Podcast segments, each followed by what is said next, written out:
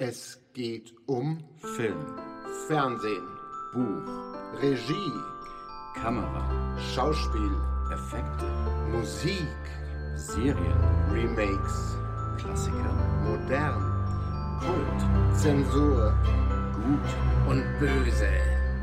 Das alles und noch viel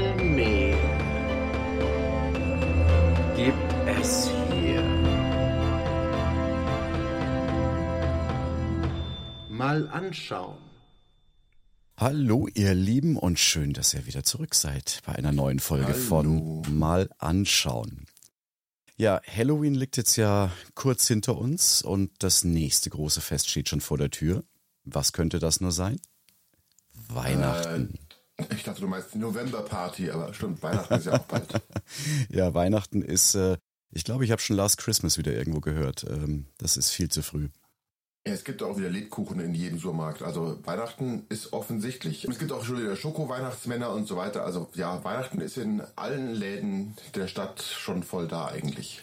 Es ist ja auch pervers, es ist schon Ende August gab es die ersten Lebkuchen. Ich meine, die schmelzen dir doch in der Hand weg. Das ist, äh, naja, nicht mehr feierlich. Aber ein feierliches Fest ist Weihnachten nach wie vor. Warum das für die heutige Folge durchaus interessant ist, ähm, liegt daran, dass wir kürzlich mal wieder einen schönen Film angeschaut haben. Und zwar The Long Kiss Goodnight, wie er im Original heißt. Mit dem deutschen Titel äh, Tödliche Weihnachten. Hätte gut in unsere andere Folge gepasst mit den schrägen deutschen Filmtiteln. Aber Tödliche Weihnachten ist ein Action-Thriller von äh, Rennie Harlin, was glaube ich, mit seiner damaligen Ehefrau Gina Davis. Das ist so ein. Die waren da verheiratet, das wusste ich gar nicht. Die war mal verheiratet, ja. Das, äh, ich glaube, die Piratenbraut hat beiden das Genick gebrochen. Ah, ja. Ähm, ja, ein Film, der, ich würde mal sagen, ist ein Guilty Pleasure von mir. Der war im Kino jetzt nicht so groß gefahren, aber hat eine schöne Mischung aus sehr rotzigen Dialogen, in einem düsteren Setting, spielt um die Weihnachtszeit rum, gut geladen mit schönen Action-Set-Pieces. Und das ist der Kern des Ganzen, denn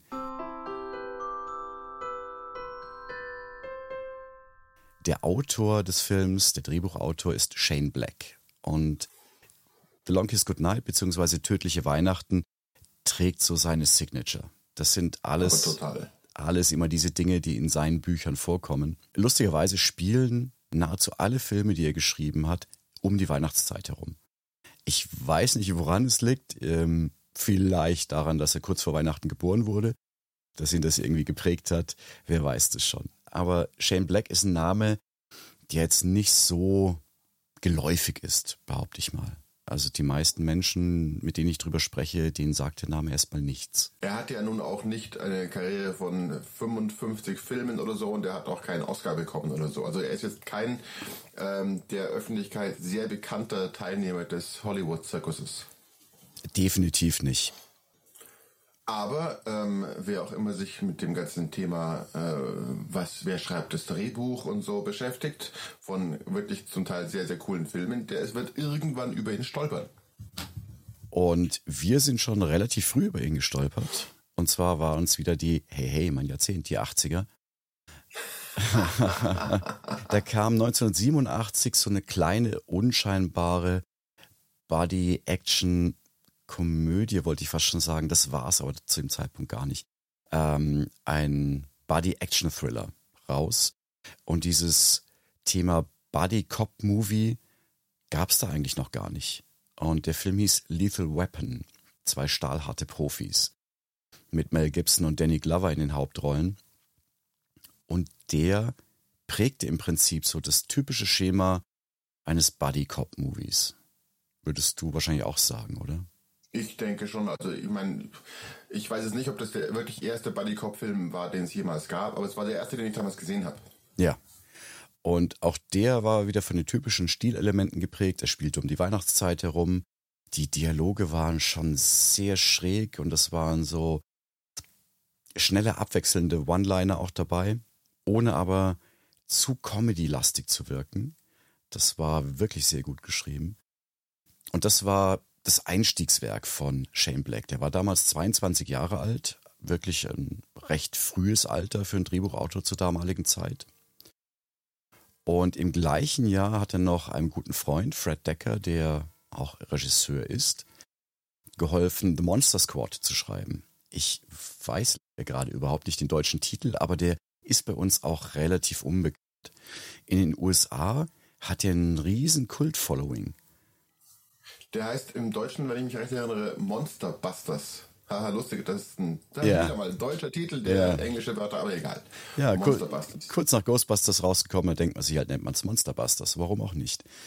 Mm, Und das, der, der ist in Amerika, den kennen noch sehr, sehr viele von damals. Der hat wirklich eine Kultgemeinschaft hinter sich.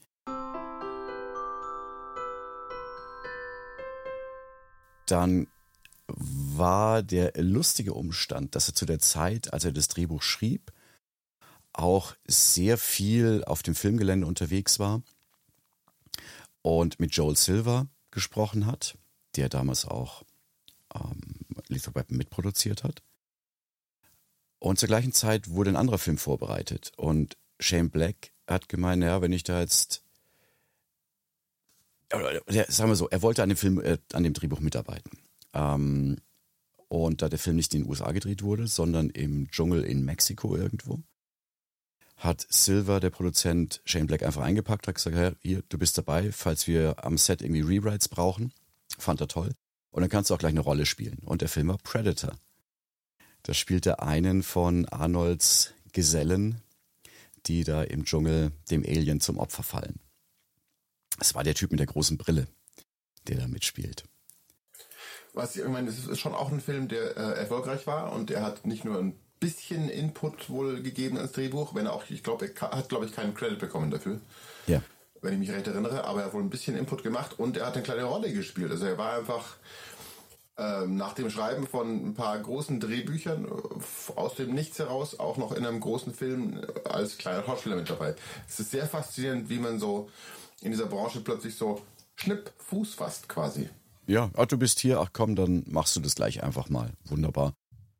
Und diesen Job des Script Doctors, also Script Doctor sind Personen, die existierende Drehbücher nochmal polieren, würde ich es nennen. Die gewisse Dinge nochmal abändern, vielleicht die Dialoge noch so ein bisschen witziger schreiben oder dramatischer schreiben oder nochmal die eine oder andere Action-Szene einflicken. Also es ist ein sehr, ja, es ist ein Handwerk. Ähm, wenn du schon ein existierendes Drehbuch einfach anpasst auf gewisse Gewohnheiten. Und da war nicht nur bei Predator dran, sondern unter anderem auch äh, auf bei Jagd auf Roter Oktober. Auch ein sehr guter Thriller, der Anfang der 90er rauskam.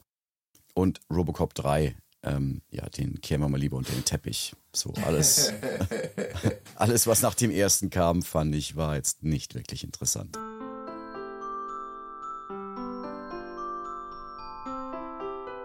Aber dann nach dem Erfolg von seinem Skript für ähm, Lethal Weapon und nach der, nach der kleinen Schauspielerei bei Predator äh, war dann erstmal ein bisschen eine Lücke, weil dann ähm, hat Warner Brothers ja Lethal Weapon 2 haben wollen, weil der Ja. erste war ja dann doch erfolgreich, haha, Ja. weil er auch wirklich gut ist, nebenbei erwähnt.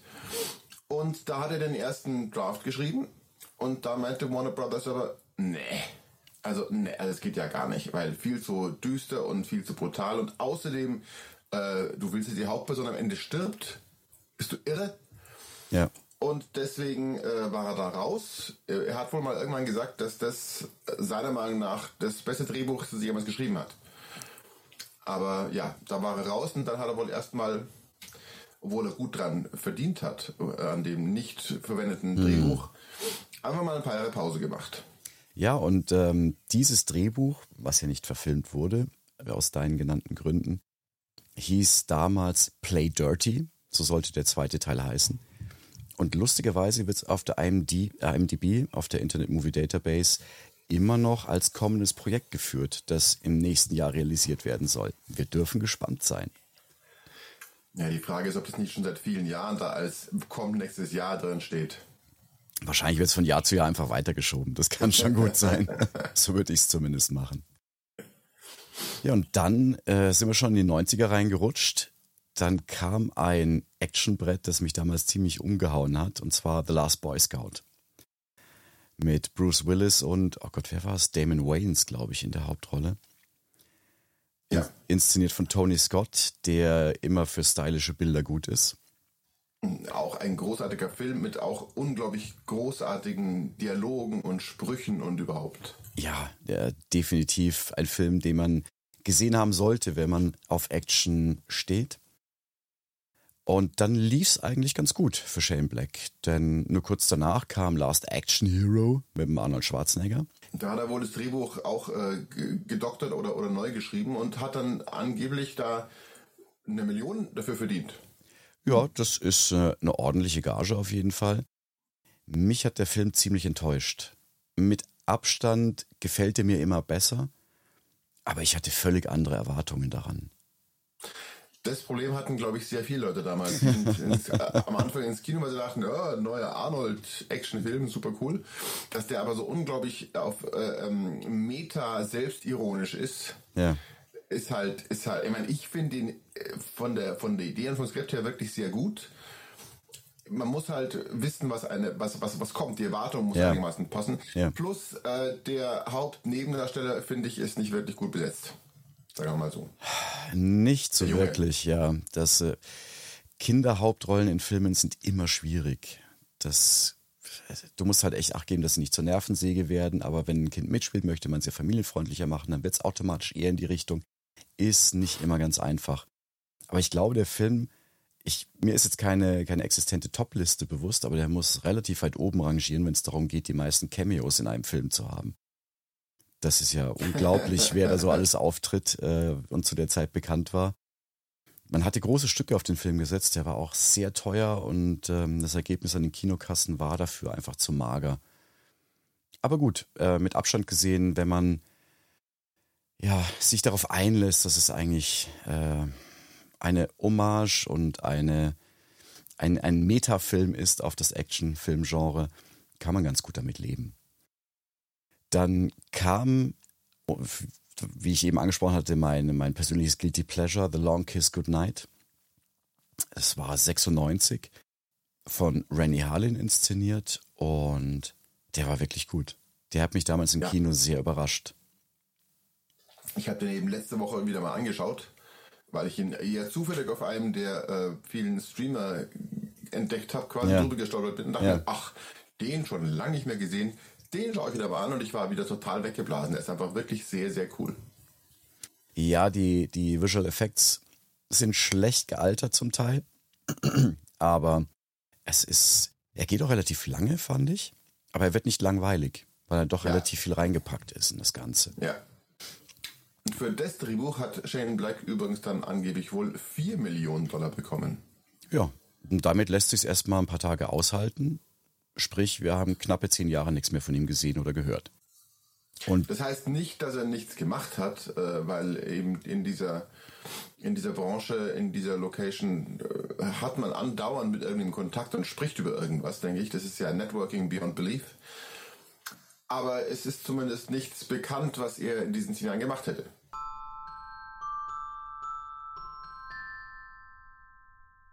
2005 kam wieder ein Lebenszeichen von ihm. Und was für ein Lebenszeichen. Ich weiß, wir saßen im Fantasy Filmfest. Es war der Eröffnungsfilm. Und ich dachte vor, okay, ja, ein Noir-Thriller mit dem Iron Man himself. Iron Man gab es noch nicht, aber Robert Downey Jr. Ich dachte, ja, Eröffnungsfilm im Fantasy Filmfest, keine Ahnung. Ich hatte den Spaß meines Lebens bei diesem Film. Ich hatte Tränen in den Augen, weil er so pointiert geschrieben ist, die Handlung dermaßen abgefahren ist. Und was Shane Black auch sehr gerne sehr oft verwendet, ist dieses Setup und Payoff. Also, dass du etwas früh im Film initialisierst, einen Hinweis oder du musst das mal machen, wenn das und das passiert. Und ganz spät passiert es dann und du denkst dir, oh ja.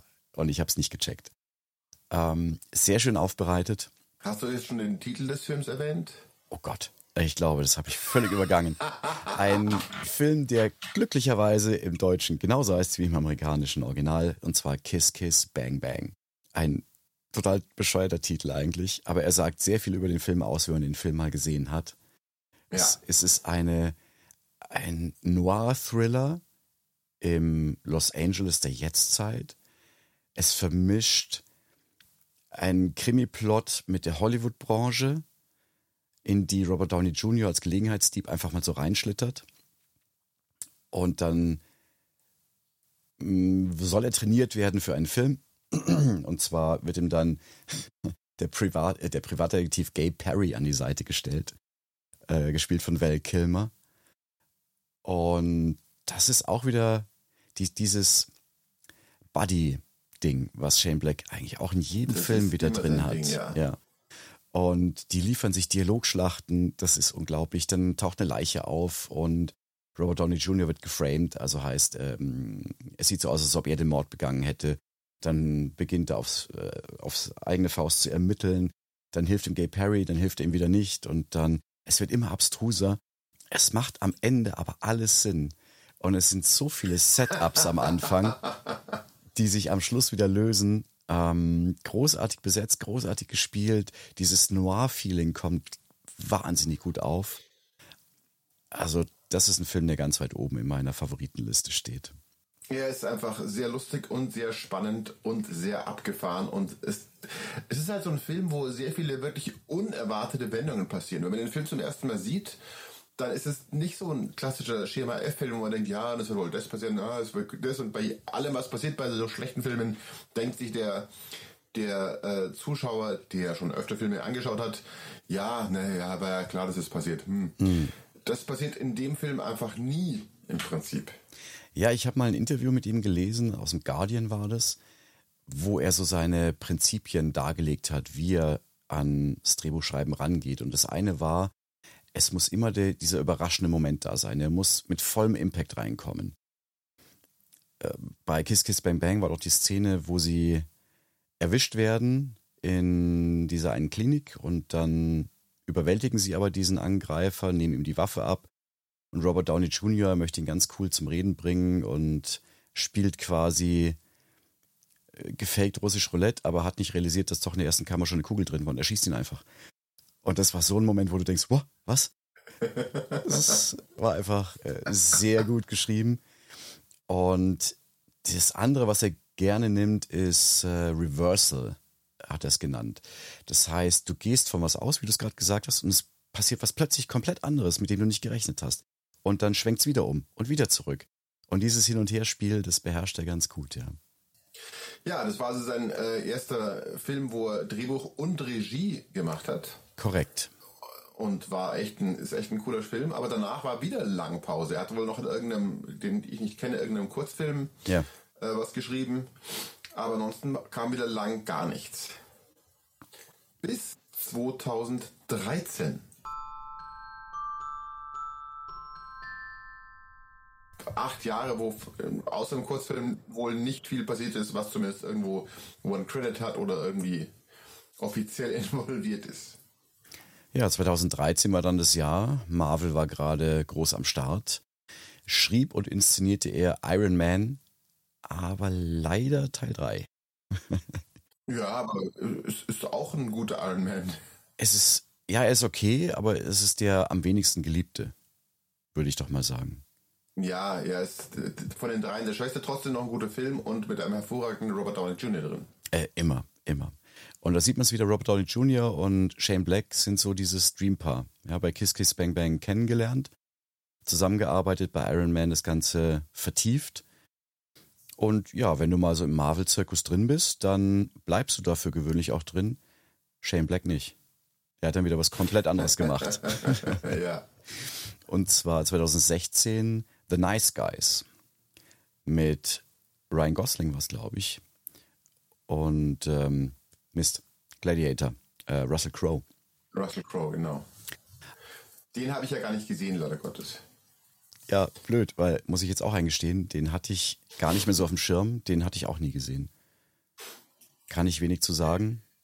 Er hat einen guten Ruf und ein gutes Rating und im Trailer sehr lustige Bilder. Also insofern dann ist das mal einer, der auf die Liste kommt, würde ich doch mal ja, sagen. Auf die Liste schauen wir uns bald an. Und danach, 2018, ging es wieder, sagen wir mal, back to the roots. Dann kam nämlich The Predator ins Kino. bei dem er auch das Drehbuch geschrieben hat und wieder Regie geführt hat. Eigentlich bei den letzten drei Filmen oder letzten vier Filmen mit Kiss Kiss Bang Bang hat er durchgehend nicht nur das Drehbuch geschrieben, sondern auch Regie geführt. Das, da scheint er echt Blut geleckt zu haben.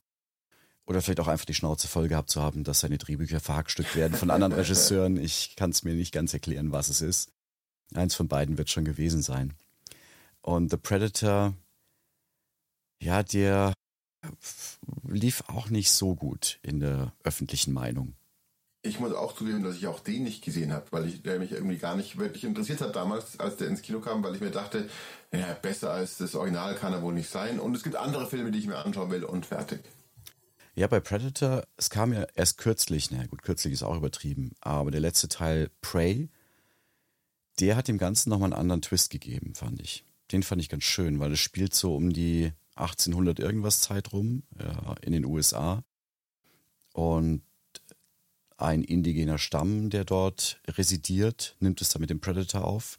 Sehr archaisch das Ganze, also ohne Hightech-Waffen. Fand ich, konnte man sich mal ganz gut ansehen. Ja, und das war's im Prinzip schon, das komplette Övre von Shane Black. Es waren jetzt nicht viele Filme, aber viele davon sind mir echt sehr ins Gehirn gebrannt. Und viele davon waren erfolgreich und sind auch bei dem durchschnittlichen Filmbesucher absolut bekannt. Würde ich auch sagen. Was würden wir denn empfehlen? Wer Shane Black noch gar nicht so vertraut ist mit ihm, ich würde mit Lethal Weapon auf jeden Fall einsteigen, weil das ist so die DNA von ihm. Und dann Kiss Kiss Bang Last Bang. Boy Scout, Last Boy Scout und Kiss Kiss Bang Bang, das sind, finde ich, so die Ja. besten. Und Long Kiss Goodnight, nachdem ich ihn erst letzte Woche angeschaut habe, ist schon auch sehr gut, aber wer ihn noch nicht wirklich kennt, die anderen zuerst. Definitiv. Long Kiss Goodnight ist, ist nicht ganz die A-Liga seiner Filme, aber man kann eigentlich bedenkenlos alles anschauen. Ja. Ich- es ist ja, es, es, es gibt ja ähm, bei den bei den Leuten, die sich mit Drehbüchern beschäftigen, gibt es ja ähm, also Teile von Drehbüchern, die werden ab und zu Shane Blackisms genannt. Ja. Weil er äh, wo einen Stil hat beim Drehbuchschreiben, ähm, wo er einfach Kommentare reinschreibt für den Leser des Drehbuchs, die halt auch äh, äh, zum Teil einfach witzig, ironisch, sarkastisch, wie auch immer sind. Es gibt da ein schönes Beispiel von Drehbuch von Last Boy Scout, wo er geschrieben hat, Remember Jimmy's friend Henry, who we met briefly near the opening of the film? Of course you do. You're a highly paid reader or development person. Das, ja, das ist typisch. Und, und genau diese Art des, äh, des Sprechens ist auch bei Kiss Kiss Bang Bang als Voice-Over immer drin von Robert Downey Jr. ja. Sehr, sehr schön. Ja, auf was ich mich schon freuen würde, ich habe mal geschaut, was er denn momentan so treibt. Viel macht er nicht. Er bereitet wohl gerade, aber auch das ist die Frage, wie lange das jetzt schon bekannt ist und ob das in der Development Hell enden wird, über die wir bestimmt auch nochmal eine eigene Folge machen werden. Ähm, Doc Savage. Kennst du das noch? Das sind diese, diese aus den 30er Jahren ist das Ding. Ja, ja, ja, so, ein- so, so ein klassischer Pulp-Charakter. Richtig. Da gab's doch, gab's da nicht schon mal irgendwann einen Film dazu, irgendwie vor diversen Jahrzehnten? Boah, war das äh, Kommt mir gerade so, so bekannt vor. O- Oder es ist, ist eine, eine Figur, die in irgendeinen Comics vorkam. Ich weiß gar nicht mehr genau. Da bin ich mir jetzt auch nicht sicher. Also es gibt einen Haufen Publikationen dazu. Das war da zur damaligen Zeit sehr, sehr beliebt. Und es würde auch sehr gut zu Shane Blacks Stil passen, da was draus zu schreiben. Ja. Was ich leider nicht gesehen habe, ähm, was ich gerne mal irgendwann, wenn es irgendwo gäbe, anschauen würde, Ja. ist äh, 2015 hat er, hat er ähm, den, den Piloten von einer geplanten Serie gemacht, auch Regie ja. und Drehbuch. Ja. Eine Western-Serie namens Edge, wo das eigentlich über den Piloten nie, nie weggekommen ist. Also mehr als Piloten gab es nie. Die Bewertung auf IMDb ist auch nur 6,1, also er ist wohl nicht brillant, aber es würde mich interessieren, einen Western zu sehen, der im Shane Black-Stil ist. Absolut, ja. Ja, das ist ja auch das Ding mit diesen nie gesendeten Piloten oder Piloten, aus denen nie eine Serie wurde. Da gibt's, glaube ich, so einiges, was ich mir schon gewünscht hätte. Aber das ist schon so ein US-Ding, ne? Ja, absolut, absolut. Ich meine, ich finde es ja faszinierend, dass die da eine Menge Geld in den Piloten stecken und vieles vorbereiten, wo man dann für viel weniger zusätzliches Geld eine Serie daraus machen könnte. Ja. Weil du schon die Leute hast, weil du schon irgendwelche Sets hast und so weiter und so weiter. Und dann sagen sie ja, nee, lief nicht so gut, ach, lassen das mal sein. Ist, finde ich, äh, ist so, ist so eine, eine Business Practice, die mich, wie ich das erste Mal davon gehört habe, wirklich ein bisschen überrascht hat. Ja. Denn das, ich glaube, in Deutschland gibt es sowas nicht. Wenn in Deutschland eine Serie gemacht wird, dann wird die Serie halt gemacht, zumindest mal eine Staffel oder sowas. Richtig. Ja, jetzt auch im Streaming-Zeitalter wird es, glaube ich, immer seltener, weil da nimmt man einfach das Geld, was man für einen fetten Piloten genommen hätte und macht einfach eine kurze Staffel draus aus sechs Folgen und dann, wenn die nicht läuft, stellt man es halt danach wieder ein. Ja. Wie wir es oft bei Netflix und Co. gesehen haben. Also wenn Edge mal irgendwann irgendwo anschaubar ist, den würde ich mir anschauen, weil einfach, ich meine, es dauert nur eine Stunde, aber Western von Shane Black wird mich echt interessieren. Ja, angeblich ist er irgendwo auf Video-on-Demand-Channels mal gesendet worden, aber ich habe jetzt auch noch nichts gefunden. Aber lass uns da mal auf die Suche gehen, würde mich auch sehr interessieren. Ja, ja was, was ja auch noch schreiben sollen, äh, fällt mir gerade ein, ist die amerikanische Realverfilmung von Death Note. Ich weiß nicht, ob du den mal gesehen hast, diesen Anime. Äh, nee. Das wäre auch sehr spannend gewesen, aber ja, es gibt, glaube ich, noch genug Stoff, den er machen kann. Andererseits ist er jetzt auch schon über 60. Ich weiß nicht, wie lange er sich das jetzt noch antun will, den ganzen Hollywood-Zirkus. Wobei als Autor ist es eigentlich egal. Naja, ich, äh, ich vermute halt mal, er hat auch genügend Geld verdient mit den paar Drehbüchern und Regieführungen, die er gemacht hat. Wahrscheinlich. Ich glaube, ich glaub, er macht es, wenn dann jetzt nur Spaß und weil er halt seine Freunde und sein Netzwerk hat. Ja, ja. Lassen wir uns überraschen. Also wer von euch, liebe, liebe Zuhörer und Zuhörerinnen, wer von euch Shane Black noch nicht kannte bisher und wer auch viele seiner Filme nicht kennt, schaut euch mal ein paar davon an. Denn es ist wirklich ein Stil, der unterhaltsam und spannend und abgedreht ist. Und es kommt eben, wie erwähnt, oft Weihnachten vor.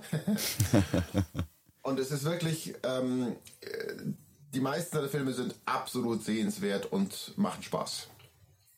Das ist ein schönes Schlusswort. Und bevor ich jetzt anfange, Last Christmas zu singen, was keiner hören möchte, wünsche ich euch noch eine schöne Zeit und wir sehen uns wieder bei der nächsten Folge. Bis demnächst. Ciao. Ciao, ciao.